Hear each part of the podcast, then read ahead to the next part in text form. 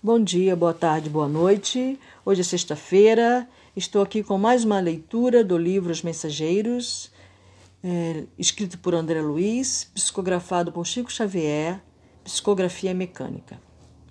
Para quem não sabe o que é psicografia mecânica, procura no Google ou escute os podcasts anteriores, tá? Eu explico várias, toda, quase praticamente toda vez que eu vou fazer a leitura, mas hoje eu não vou explicar novamente.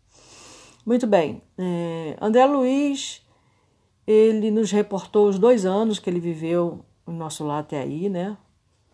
Um ano como, como doente, né? Convalescente. E um ano que ele trabalhou no Ministério da, nas câmaras do Ministério da Regeneração. Um trabalho intenso, trabalho duro, trabalho pesado, né? Esse local. Ele aprendeu muito e aí no finalzinho do livro ele vai ver se ele realmente aprendeu.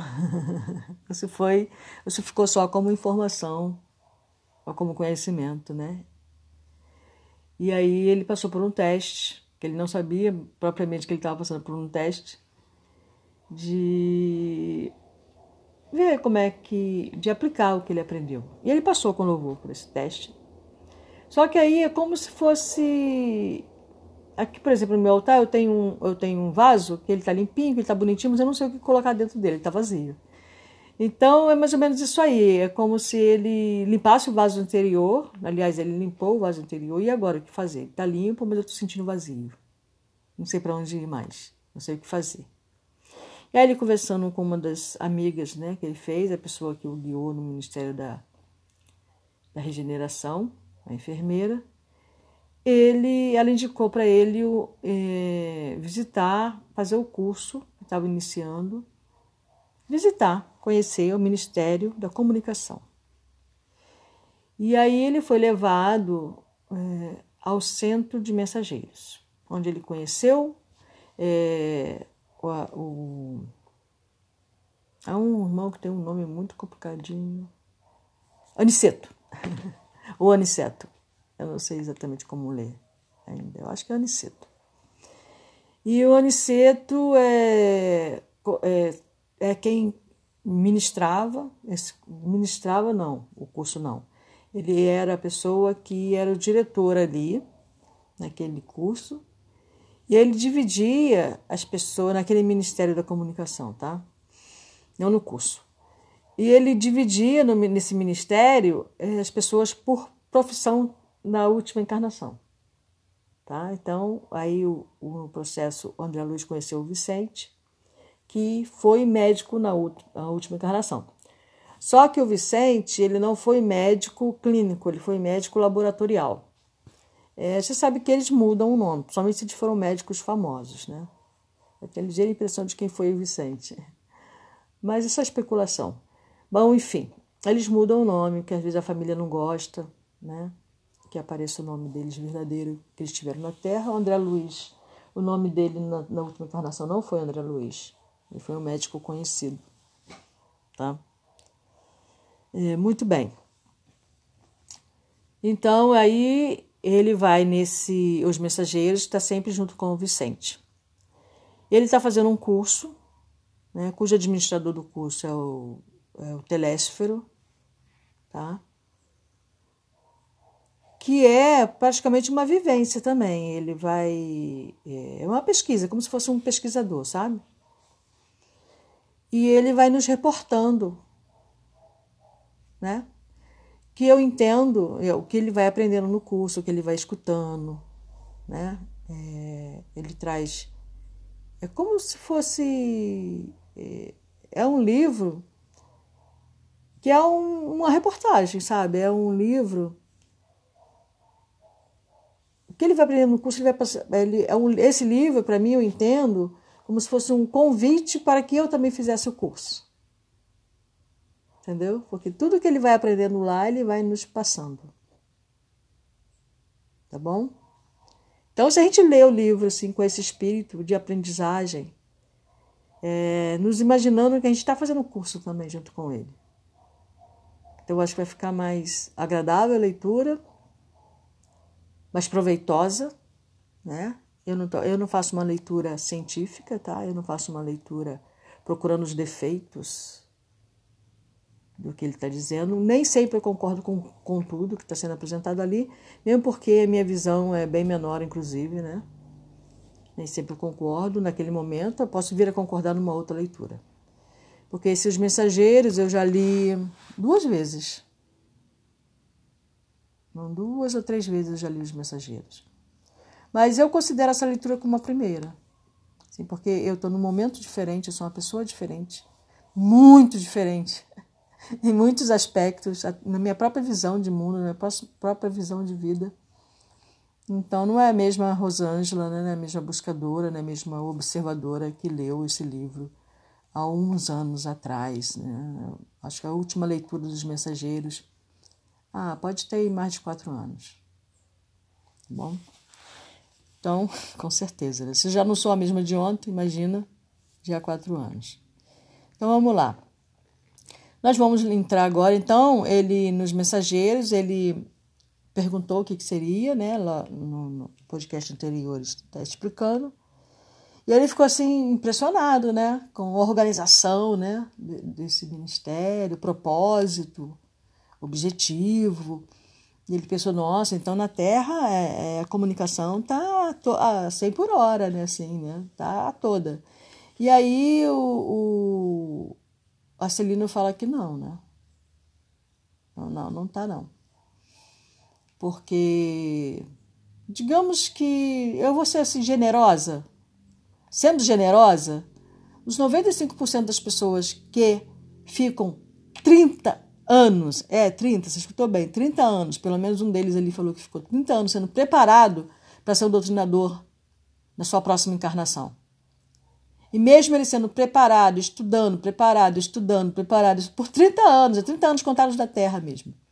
Porque o nosso lar está dentro do umbral, tá bem próximo do umbral e bem próximo da Terra. Então ele ainda está.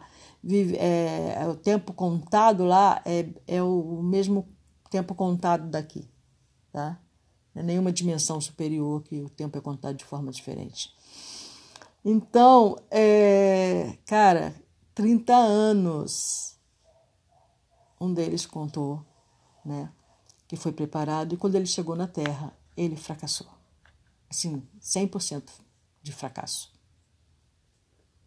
Tá? Então, aí ele começa a rodar, porque o Telésforo faz o discurso, que já li anteriormente, faz o discurso de abertura do curso. E aí ele começa a andar ali pelo meio do povo, escutando as conversas, para aprender um pouco mais sobre onde é que ele está entrando, né? Isso eu acho show, porque eu acho que a gente deve ter essa ciência também. Muito bem. E aí ele escutou o caso do, do Otávio, né?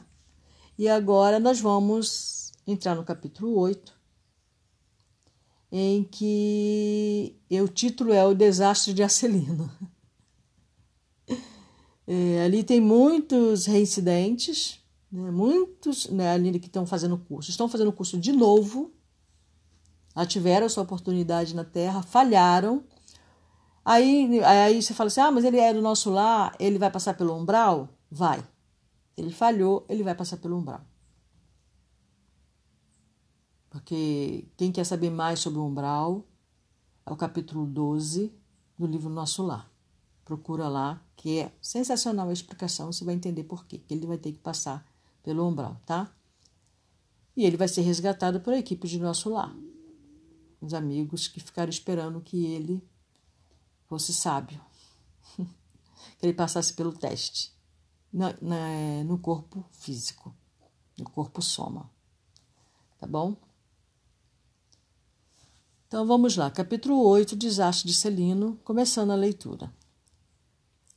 Ia dirigir-me a Otávio novamente, quando alguém se aproximou e falou ao ex-médio com voz forte: Não chore, meu caro. Você não está desamparado. Além disso, pode contar com o devotamento materno. Vivo em piores condições, mas não me faltam esperanças. Sem dúvida, estamos em bancarrota espiritual. No entanto, é razoável aguardar, aguardarmos confiantes, o novo empréstimo de oportunidade do tesouro divino. Deus não está pobre. Isso, Deus não está pobre. Aguardar, confiante, um novo empréstimo de oportunidades do tesouro divino. Bom, nós estamos vivendo esse empréstimo, né? Como? Vamos lá. Voltei-me surpreendido e não reconheci o recém-chegado. Dona Isaura fez o obsequio das apresentações. Estávamos diante de Acelino, que participa a mesma experiência. Notando-o triste, Otávio sorriu e advertiu. Não sou um criminoso para o mundo, mas sou um falido para Deus e para nosso lar. Otávio foi da última leitura, tá? Ele conta a história dele. Sejamos, porém, lógicos, revidou Acelino, parecendo mais encorajado. Você perdeu a partida porque não jogou. E eu a perdi jogando desastradamente. Porque é, o Otávio ele faliu completamente porque ele nem, nem chegou a atuar como, como doutrinador. Tá? Ele nem chegou a atuar como doutrinador. Então ele nem jogou a partida. Ele simplesmente fez tudo o contrário. Tá? Ele foi por um caminho totalmente adverso, tá bom? Então vamos lá, o que que Celino, o que que Celino passou, que ele aprontou quando ele encarnou? Tive 11 anos de tormento nas zonas inferiores. Ou seja, aquilo que eu acabei de falar, né? Ele passou pelo umbral depois de ter voltado, depois de ter sido preparado. Vamos ver a história dele antes de julgar, né? Quer dizer, não temos que julgar nada, nós temos que aprender. Nós estamos aqui, nós não vamos julgar Celino. Nós vamos aprender com a Celino. O que, que foi que aconteceu? Eu espero, né? Que eu aprenda alguma coisa. Nesse instante, interveio Vicente, acrescentando: Cada um de nós tem a experiência que lhe é própria. Nem todos ganham nas provas terrestres. Nessa coisa da individualidade, da experiência de cada um, tem que ser muito bem respeitado mesmo, né? E voltando-se de modo especial para mim, aduziu. Depois de concordar, trazendo à baila o meu próprio caso, objetei. Peraí, quantos de nós, os médicos, perdemos lamentavelmente na luta? Né? Depois de acordar, trazendo à baila meu próprio caso, objetei. Seria, porém, muitíssimo interessante conhecer a experiência de Acelino. Teria sofrido o mesmo acidente de Otávio? Creio de grande aproveitamento penetrar essas lições. No mundo, não compreendia bem o que fossem tarefas espirituais, mas aqui a nossa visão é modificada. Há que cogitar do nosso futuro eterno. Acelino sorriu e obtemperou. Minha história é muito diferente. A queda que examinei que experimentei apresenta características diversas e, ao meu ver, muito mais graves. E atendendo-nos à expectativa, prosseguiu narrando. Também parti de nosso lar no século findo, após receber valioso patrimônio instrutivo dos nossos assessores. Segui enriquecido de bênçãos ou seja, com o caminho preparado para cumprir a missão. Né? Uma de nossas beneméritas ministras da comunicação presidiu, em pessoa, as medidas pertinentes à minha nova tarefa. Não faltaram providências para que me felicitassem a saúde do corpo e o equilíbrio da mente. É, tem um. De vez em quando eu citei, eu acho, em outro podcast do livro do André, uma citação do livro de Mormon, né? Eu gosto muito de, de relembrar, sempre relembro quando eles falam isso, né? Irei e cumprirei as ordens do Senhor, pois sei que o Senhor nunca dá ordens aos filhos dos homens sem antes preparar um caminho para que sua ordem possa ser cumprida. Então, esta frase, ela cabe muito bem diante deste livro. Seria o resumo, digamos assim. Então, continuemos. Após formular grandes promessas aos nossos maiores, parti para uma das grandes cidades brasileiras em serviço de nossa colônia. O casamento estava em meu roteiro de realizações. Ruth, minha devotada companheira, incumbiceia de colaborar comigo para melhor desempenho das tarefas. Cumprida a primeira parte do programa, aos 20 anos de idade fui chamado à tarefa mediúnica, recebendo enorme amparo dos benfeitores invisíveis. Mas nunca estamos sós, né? Isso não é um privilégio de alguns, mas da maioria, tá? Ter amparo dos benfeitores invisíveis. Recordo ainda a sincera satisfação dos companheiros do grupo doutrinador. A vidência, a audição e a psicografia que o Senhor me concedera, por misericórdia, seriam decisivos fatores de êxito em nossas atividades. Veja bem, a vidência, a audição, ou seja, a audiência e a psicografia. A alegria de todos era inexcedível. Entretanto, apesar das lições maravilhosas de amor evangélico, inclinei-me a transformar minhas faculdades em fonte de renda material. Não me dispus a esperar pelos abundantes recursos que o Senhor me enviaria mais tarde. Isso aqui aconteceu com Otávio também, tá? Não me dispus a esperar pelos abundantes recursos que o Senhor me enviaria mais tarde. Porque é necessário recursos financeiros, né?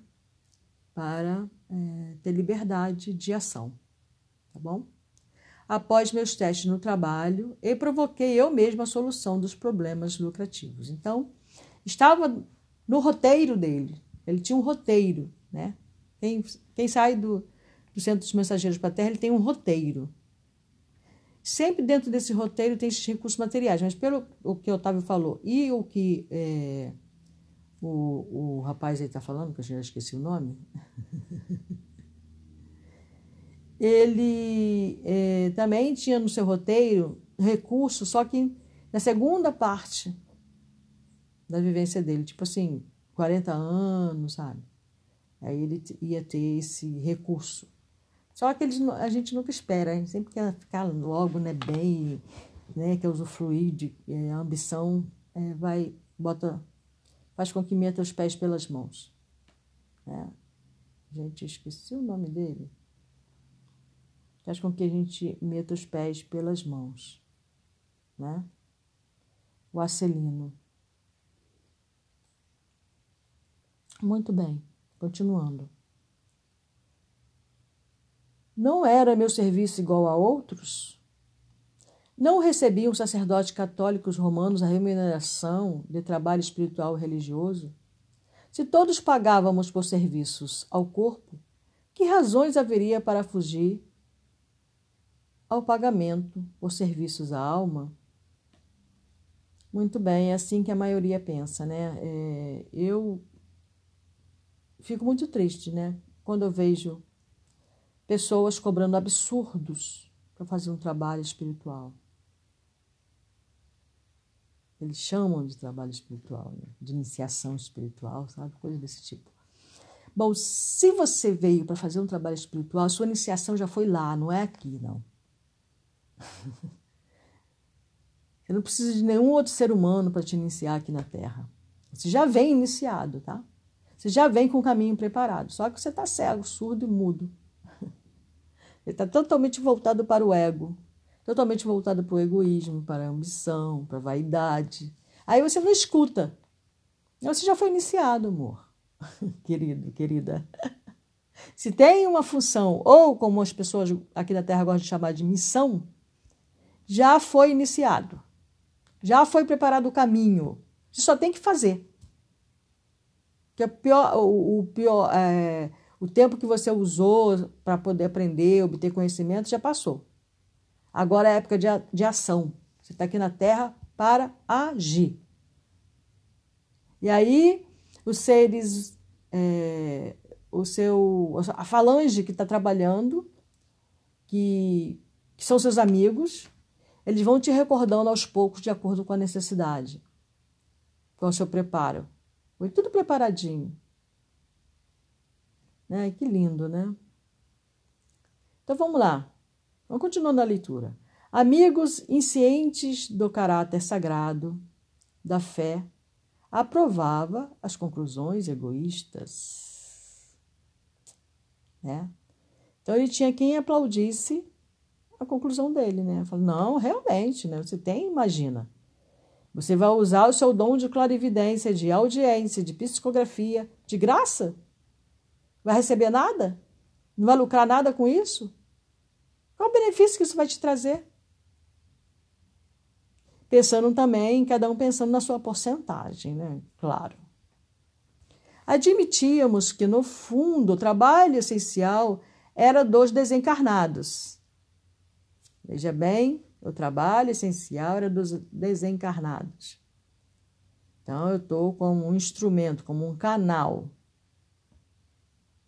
Mas, mas, contudo, também havia colaboração minha, pessoal, como pelo que devia ser justa a retribuição. Debalde movimentaram seus amigos espirituais, aconselhando-me o melhor caminho. Né?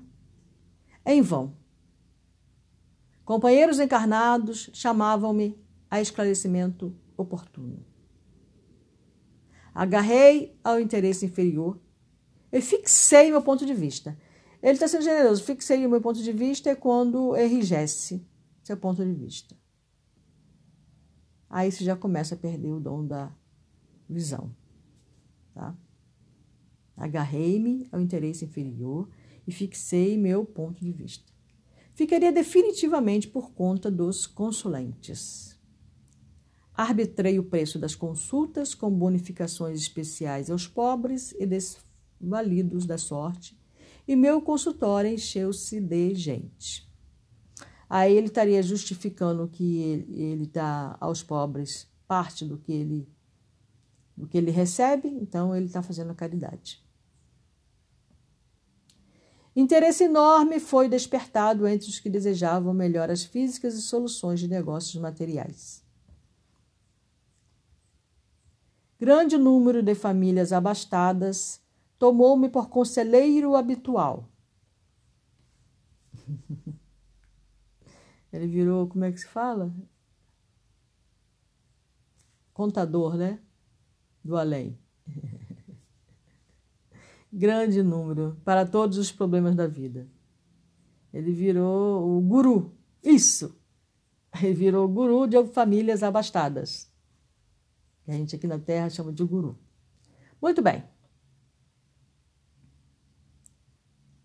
As lições de espiritualidade superior, a confraternização amiga, o serviço redentor do Evangelho e as preleções dos hemisférios divinos ficaram à distância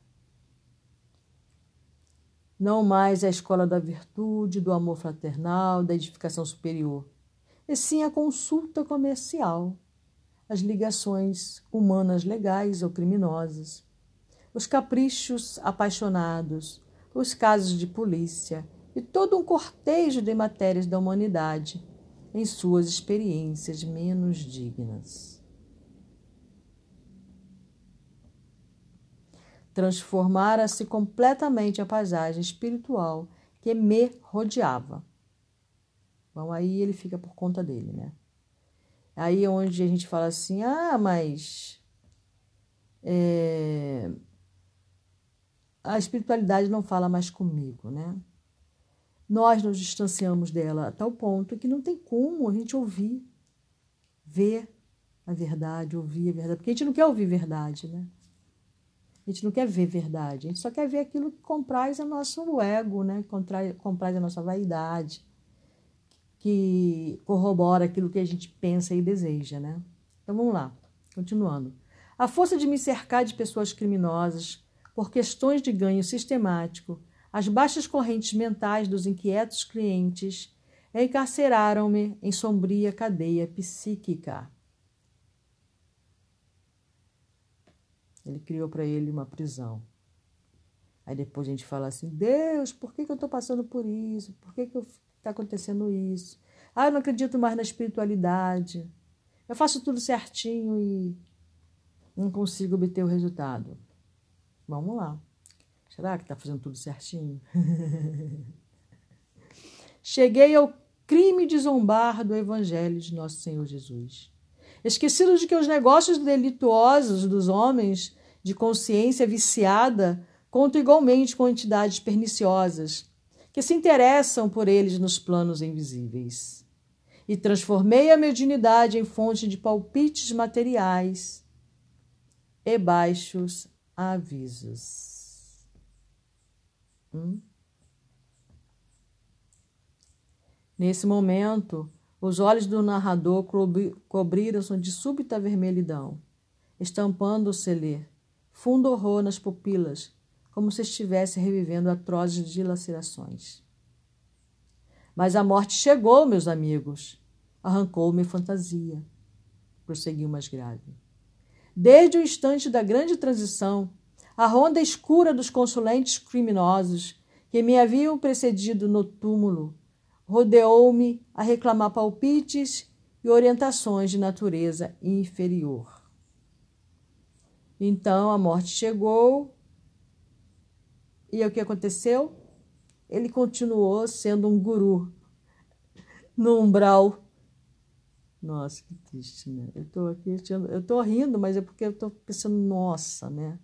O que a gente faz com a gente, né? Porque isso aqui não é uma derrocada só dele, né? É uma coisa que acontece com todos nós, né? Comigo já aconteceu boa parte.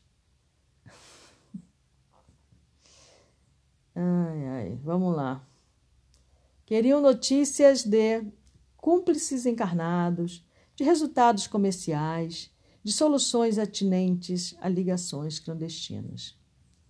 Gritei, chorei, implorei mas estava algemado a eles por sinistros elos mentais. Em virtude da imprevidência na defesa do meu próprio patrimônio espiritual. Durante onze anos consecutivos, espiei a falta entre eles, entre o remorso e a amargura. Acerino calou-se parecendo mais comovido, em vista das lágrimas abundantes. Fundamente sensibilizado, Vicente considerou: Que é isso? Não se atormente assim. Você não cometeu assassínios, nem alimentou a intenção deliberada de espalhar o mal. A meu ver, você enganou-se também, como tantos de nós. Acelino, porém, enxugou o pranto e respondeu: Não fui homicida nem ladrão vulgar. Não mantive o propósito íntimo de ferir ninguém nem desrespeitei alheio lares, mas, indo aos círculos carnais para servir as criaturas de Deus, nossos irmãos, auxiliando no crescimento espiritual com Jesus, apenas fiz viciados da crença religiosa e delinquentes ocultos, mutilados da fé e aleijados do pensamento. Não tenho dúvidas porque estava esclarecido, não tenho perdão, porque não me faltou assistência divina. Depois de longa pausa, concluiu gravemente: Podem avaliar a extensão da minha culpa? Bom, aí, Vicente, aí, Arcelina, eu não concordo contigo. Que culpa, a meu ver, é o sentimento mais inútil que existe. E é um elo da prisão mental. Quando a gente entra no sentimento de culpa, a gente entra numa sansara. O que é sansara? É uma roda. A gente fica aprisionado. Como você sabe aquele ratinho? Fica ali andando naquela roda, sem parar, assim. Esse é o, é o que faz o sentimento de culpa. Resolveu alguma situação? Não, só cansou. Né? E reconhecer o primeiro passo para que haja uma melhora, para que saiamos dessa onda, dessa energia baixa de culpa, é reconhecer que errou. Aí você fala assim: ah, mas eu estou com sentimento de culpa porque eu reconheci que errei. Será? Que reconheceu mesmo no fundo do coração? Será que você entende que o erro faz parte do crescimento?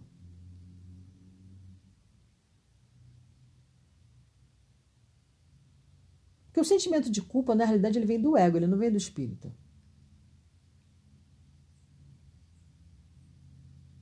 Porque você se considerava tão bom, tão perfeito, e aí você falha. Você falha diante de quem? Você falha diante de si mesmo, da tua máscara de perfeição que você vestiu. Você criou uma máscara de perfeição, né? Aqui na Terra, quando a gente chega, principalmente aqui na Terra, a gente tem que ser perfeito e pelo que estou vendo, mais estendido, né? Fora da Terra também, você tem que tem essa ideia. Você, porque você vai levar essa ideia para o mundo espiritual. Veja bem, você abandonou esta matéria, esse corpo, essa massa, só isso.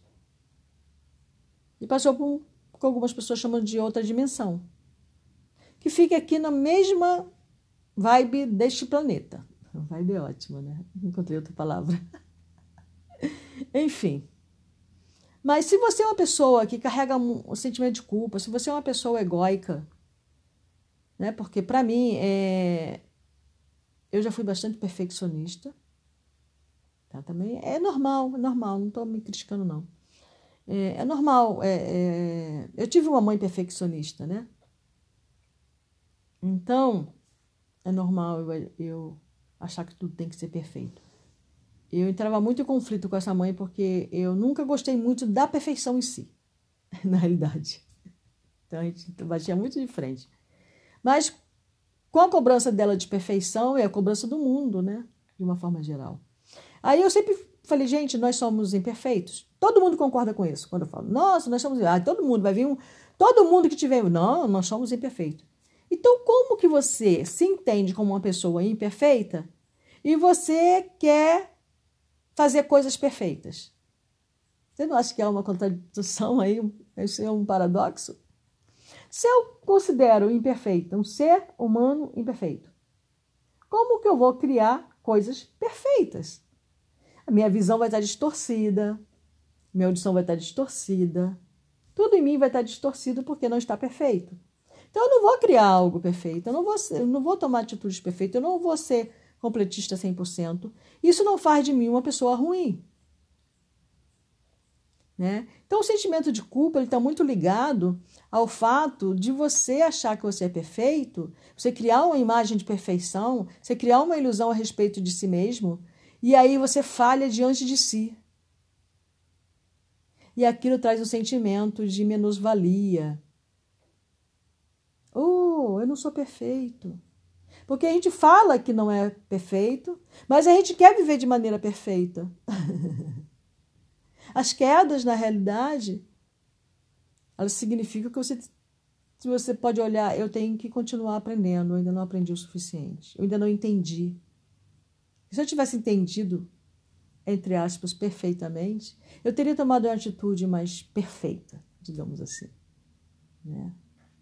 Então, quando é, nós vemos a Terra, a maioria, não todos, mas a maioria vem com um roteiro, principalmente nas encarnações atuais. Tá? Acho que isso é mais comum até. É, a maioria de nós vem com um roteiro, né? É... Mas ter sentimento de culpa porque falhou diante do roteiro não vai levar nada. O que leva é, pô, eu ainda estou aqui na Terra, né? Então eu ainda tenho tempo. o que eu penso. Eu ainda estou aqui, gente, eu ainda estou aqui. Se eu ainda estou aqui, eu ainda tenho como é, me reconciliar com seres invisíveis que se designaram, foram designados para me ajudar no meu projeto, na minha vivência terrestre. Ainda tenho chance de fazer as pazes, né? Eles estão aí. Eles não ficam zangados com a gente, eles, eles, eles lamentam, né? Poxa vida, né? Ela, ela não está conseguindo seguir a rota, né? Ela não está conseguindo é, é, vivenciar aquilo que se propôs para o crescimento pessoal dela, né? Então, ali nesse, nesse centro de mensageiros, tem pessoas que completaram 50% da tarefa. Tem outros só completaram 70%. Completista 100%, praticamente não tem nenhum. Eles chamam de completista, tá? Completou a tarefa. É, outros falharam completamente, né? É, esse Acelino, ele pelo menos ele usou o dom dele, né? Mesmo que ele tenha feito com chavos e tenha, e tenha desvirtuado, ele não deixou de usar. Já o outro, o Otávio, não usou nada. Ele, ele fugiu completamente do roteiro, Otávio. E aí a gente vai vindo, é, eu vou ver aqui o próximo capítulo, tá? Eu vou ler também esse capítulo, que é o capítulo 9. Tá bom? Então vamos lá ouvindo impressões. Deixando Celino em conversa mais íntima com Otávio, fui levado por Vicente a outro ângulo da sala. Muitos grupos se mantinham em palestra interessante e educativa, observando eu que quase todos comentavam as derrotas sofridas na Terra. Conversa também, para mim, assim, para que ficar comentando, né? Eu já comentei muito sobre as minhas derrotas, sabia? Eu tinha mania de ficar conversando com as pessoas sobre as minhas derrotas. Era uma espécie de boicotar os elogios. Mostrar, olha, eu não sou tão boa quanto você pensa, eu não sou tão esperta quanto você pensa. olha, eu fiz isso, fiz aquilo, eu tinha essa mania. Ah, besteira. Bom, vamos continuar a leitura. Fiz quanto pude, exclamava uma velhinha simpática para duas companheiras que a escutavam atentamente. No entanto, os laços de família são muito fortes. Algo se fazia ouvir sempre, com voz muito alta em meu espírito, compelindo-me ao desempenho da tarefa. Mas, contudo, e o marido? Nunca se conformou. Se os enfermos me procuravam no receituário comum, agravava-se-lhe a neurastenia. Se os companheiros de doutrina me consideravam aos estudos evangélicos, revoltava-se ciumento. Que pensam? Convidavam. É. Ah, tá. Que pensam vocês? chegava a mobilizar minhas filhas contra mim. Como seria possível, em tais circunstâncias, atender a obrigações mediúnicas? Todavia, ponderou uma das senhoras, que parecia mais segura de si, sempre temos recursos e pretextos para fugir às culpas. Aí vem de novo a palavra culpa, né? Eu realmente eu tenho um problema sério com essa palavra. Não gosto dessa palavra, não vejo como culpa, tá? Mas é como foi escrito o texto. Então vamos continuar. Encaremos nossos problemas com realismo. Há de convir que, com o socorro da boa vontade, sempre lhe ficariam alguns minutos na semana e algumas pequenas oportunidades para fazer o bem. Talvez pudesse conquistar o entendimento do esposo e a colaboração afetuosa das filhas se trabalhasse em silêncio, mostrando sincera disposição para o sacrifício. Nossos atos, Mariana, são muito mais contagiosos que as nossas palavras. Sim, respondeu a interlocutora, emitindo voz diferente. Concordo com a observação. Em verdade, nunca pude sofrer a incompreensão dos meus sem reclamar. Para trabalharmos com eficiência, tornou a companheira sensata, é preciso saber calar antes de tudo. Bom, às vezes a gente quer fazer tudo, né? E existem empecilhos, mas às vezes você fazer um pouquinho do que você se propôs, olha, só dá para eu fazer isso aqui, diante das circunstâncias, mas vamos fazer. Né? Já é o suficiente. Teríamos atendido perfeitamente aos nossos deveres se tivéssemos usado todas as receitas de obediência e otimismo que fornecemos aos outros. Isso aqui é interessante, né? Aconselhar é sempre útil. Exato, isso aqui. Aconselhar é sempre útil. Mas aconselhar excessivamente pode traduzir esquecimentos de nossas obrigações. E é interessante esse negócio de conselho, né? É, de um tempo para cá, às vezes, nem sempre, eu passei a fazer um, uma, uma técnica quando eu estou passando por problemas. Né? É a técnica que eu chamo técnica do conselho. Quando eu estou passando por alguma situação, que eu estou sentindo que a revolta está vindo, que a tristeza está inerente, né? Eu vivo essa tristeza, eu não, não... Eu vivo. Se eu tiver de chorar, eu choro, me esbugalhar. choro, choro, choro. Eu falei, agora vamos secar a lágrima e vamos ver qual é a solução. Mas eu me permito, tá? Mas uma das coisas que eu passei a fazer é qual o conselho que eu daria a uma pessoa nessa circunstância que chegasse para mim pedindo um conselho, que viesse desabafar comigo? Qual conselho que eu daria a essa pessoa? Eu daria esse conselho. E às vezes eu penso, nossa, será que eu consigo fazer? Né? Será que eu consigo? E aí eu passei a ver o quanto é fácil aconselhar e o quanto é difícil fazer. Confesso que eu passei a aconselhar bem menos. eu evito o máximo, para ser bem sincero, quando a pessoa vem me pedir uma ajuda, eu tento conversar, não aconselhar, mas tentar mostrar à pessoa um caminho, um possível caminho, uma possível solução, não um conselho, sabe? Não sei se você, se eu fui clara, mas é mais ou menos isso eu mudei esse modo de ver, né? Porque eu sempre penso, nossa, eu não estou vivendo o que ela está vivendo. Então, como eu posso aconselhá-la? Né? Baseado no que eu faria. Ela não, ela não é eu. Ela não tem a vivência que eu tenho, ela não tem a visão que eu tenho. Ela tem outra visão, né? Ela tem outra perspectiva. Então, eu tenho que tentar ver pela visão dela, não pela minha. Porque às vezes quando a gente dá conselho, a gente vê muito pela nossa própria visão, né? O que eu faria. Não. Não posso pensar o que eu faria, dando um conselho para uma pessoa, baseando no que eu faria, porque a pessoa não sou eu. Ela não viveu tudo que eu vivi. Ela não tem a experiência que eu tenho, ela não. Sabe, não tem como eu aconselhá-la sobre o meu ponto de vista. A melhor maneira é eu me colocar no lugar dela e tentar, no lugar dela, mostrar para ela fazer com que ela veja. É isso aí. Bom, vou continuar a leitura. Assim digo, porque o meu caso, ao dizer, é muito semelhante ao seu. Fomos ao círculo carnal para construir com Jesus, mas caímos na tolice de acreditar que andávamos pela terra para discutir nossos caprichos. Não executei minha tarefa mediúnica, em virtude da irritação que me dominou. Dada a indiferença dos meus familiares pelos serviços espirituais. Nossos instrutores aqui muito me recomendaram antes e para bem ensinar é necessário explicar melhor. Entretanto, por minha desventura, tudo esqueci no trabalho temporário da terra. Se meu marido fazia ponderações, eu criava refutações. Não suportava qualquer parecer contrário ao meu ponto de vista em matéria de crença, incapaz de perceber a vaidade e as tolices dos meus gestos. Das irreflexões nasceu minha perda última, na qual agravei de muito as responsabilidades. Quase mensalmente, Joaquim e eu empenhávamos em discussões.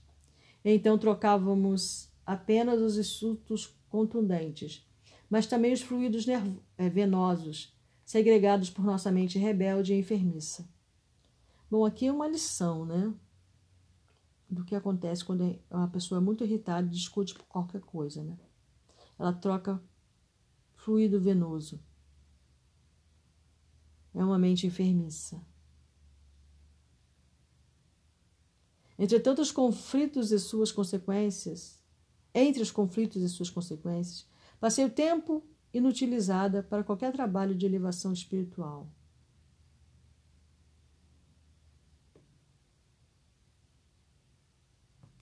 Nesse instante, chamou-me Vicente para apresentar um amigo. Ao nosso lado, outro grupo de senhoras conversava animadamente. Afinal, Ernestina, indagava uma delas mais jovem, qual foi a causa de seu desastre? Apenas o medo, minha amiga. Explicou-me interpelada. Tive medo de tudo e de todos. Foi meu grande mal. Mas, como tudo isto impressiona, como foi muitíssimo, como foi muitíssimo preparada. Recordo-me ainda das nossas lições em conjunto. As instrutoras do esclarecimento confiavam extraordinariamente no seu concurso. Seu aproveitamento. Seu aproveitamento era um padrão para nós outras. Sim, minha querida Lesta, sua reminiscência faz, fazem-me sentir com mais clareza a extensão da minha bancarrota pessoal. Entretanto, não devo fugir à realidade. Fui a culpada de tudo. Preparei-me bastante para resgatar alguns débitos e efetuar edificações novas. Contudo, não vigiei como se impunha. O chamamento ao serviço ressoou no tempo próprio, orientando o meu raciocínio a melhor esclarecimento. Nossos instrutores me proporcionavam os mais santos incentivos, mas desconfiei dos homens, dos desencarnados e até de mim mesma. Nos, nos estudiosos do plano físico, enxergava pessoas de má fé. Nos irmãos invisíveis, presumia encontrar apenas galhofeiros fantasiados de orientadores. E em mim mesmo receava as tendências nocivas. Muitos amigos tinham conta de virtuosa pelo rigorismo das minhas exigências. Todavia, no fundo, eu não passava de enferma voluntária, carregada de aflições inúteis. Nossa. Foi uma grande infantilidade da sua parte, retrucou a outra. Você olvidou que na esfera carnal o maior interesse da alma é a realização de algo útil para o bem de todos, com vistas ao infinito e à eternidade. Nesse mister, é indispensável contar com o assédio de todos os elementos contrários. Ironias da ignorância, ataques da insensatez, sugestões inferiores da nossa própria animalidade surgirão com certeza no caminho de todo trabalhador fiel. São circunstâncias lógicas e fatais do serviço, porque não vamos ao mundo psíquico para descanso injustificável, mas para lutar pela nossa melhoria a despeito do nosso impedimento é, fortuito. Compreendo agora, disse a outra. Todavia, o receio das mistificações prejudicou minha bela oportunidade. Minha amiga, tornou a interlocutora, é tarde para lamentar. Tanto tememos as mistificações que acabamos por mistificar os serviços do Cristo. Eu ouvi a palestra com interesse crescente, mas o companheiro levou-me adiante para novas apresentações.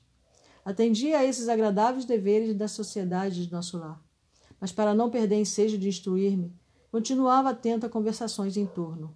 Alguns cavalheiros mantinham discreta permuta de pareceres. Reconheço que fali, dizia um deles em tom grave. E muito já espiei nas regiões inferiores, mas aguardo novos recursos da providência.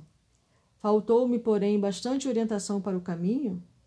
perguntava um companheiro. Explico-me, esclareceu o primeiro. Faltou-me o amparo da esposa. Enquanto a a meu lado, verificava-se verificava profundo equilíbrio em minhas forças psíquicas. A companhia dela, sem que eu pudesse explicar, compensava-me todo o gasto de energia mediúnica. Minha noção de balança estava nas mãos da minha querida Adélia. Esqueci-me, porém, de que o bom servo deve estar preparado para o serviço do Senhor em qualquer circunstância. Não aprendi a ciência da conformação e nem me resignei a percorrer sozinho as estradas humanas. Quando me senti sem a dedicada companheira, arrebatada pela morte, amedrontei-me, amedrontei-me por sentir-me desequilíbrio e erradamente procurei substituí-la e fui acidentado. Extremamente ligada a entidades malfazejas, minha segunda mulher, com seus desvarios, arrastou-me a perversões sexuais de que nunca me supusera capaz. Voltei insensível ao convívio de criaturas perversas e, tendo começado bem, acabei mal. Meus desastres foram enormes. Entretanto, embora reconheça minha deficiência, entendo ainda hoje que o triunfo, mesmo no futuro, ser-me-á muito difícil sem a companheira bem-amada. Tornara-se a palestra sumamente interessante. Desejava acompanhar-lhe o curso, mas Vicente chamou-me a atenção para outro assunto e era necessário acompanhá-lo. Bom, aí está a leitura de hoje, né? É, extremamente. Acho que nos trouxe muitas lições, né? Muitas. É... Bom, quando eu acabar a leitura aqui, eu vou ter muito o que pensar, muito o que analisar sobre o que foi falado aqui. Eu espero que tenha sido igualmente de grande proveito para quem está ouvindo. A paz de Jesus esteja conosco. Aquela paz em que ele disse: Eu vos deixo a minha paz, eu vos dou a minha paz. Não vou lá dou como o mundo a dá, mas como o Pai me enviou. Então, que recebamos a paz enviada por Deus através de Jesus, que deixou sua egrégora da paz aqui na terra então é isso. Tenham um ótimo fim de semana.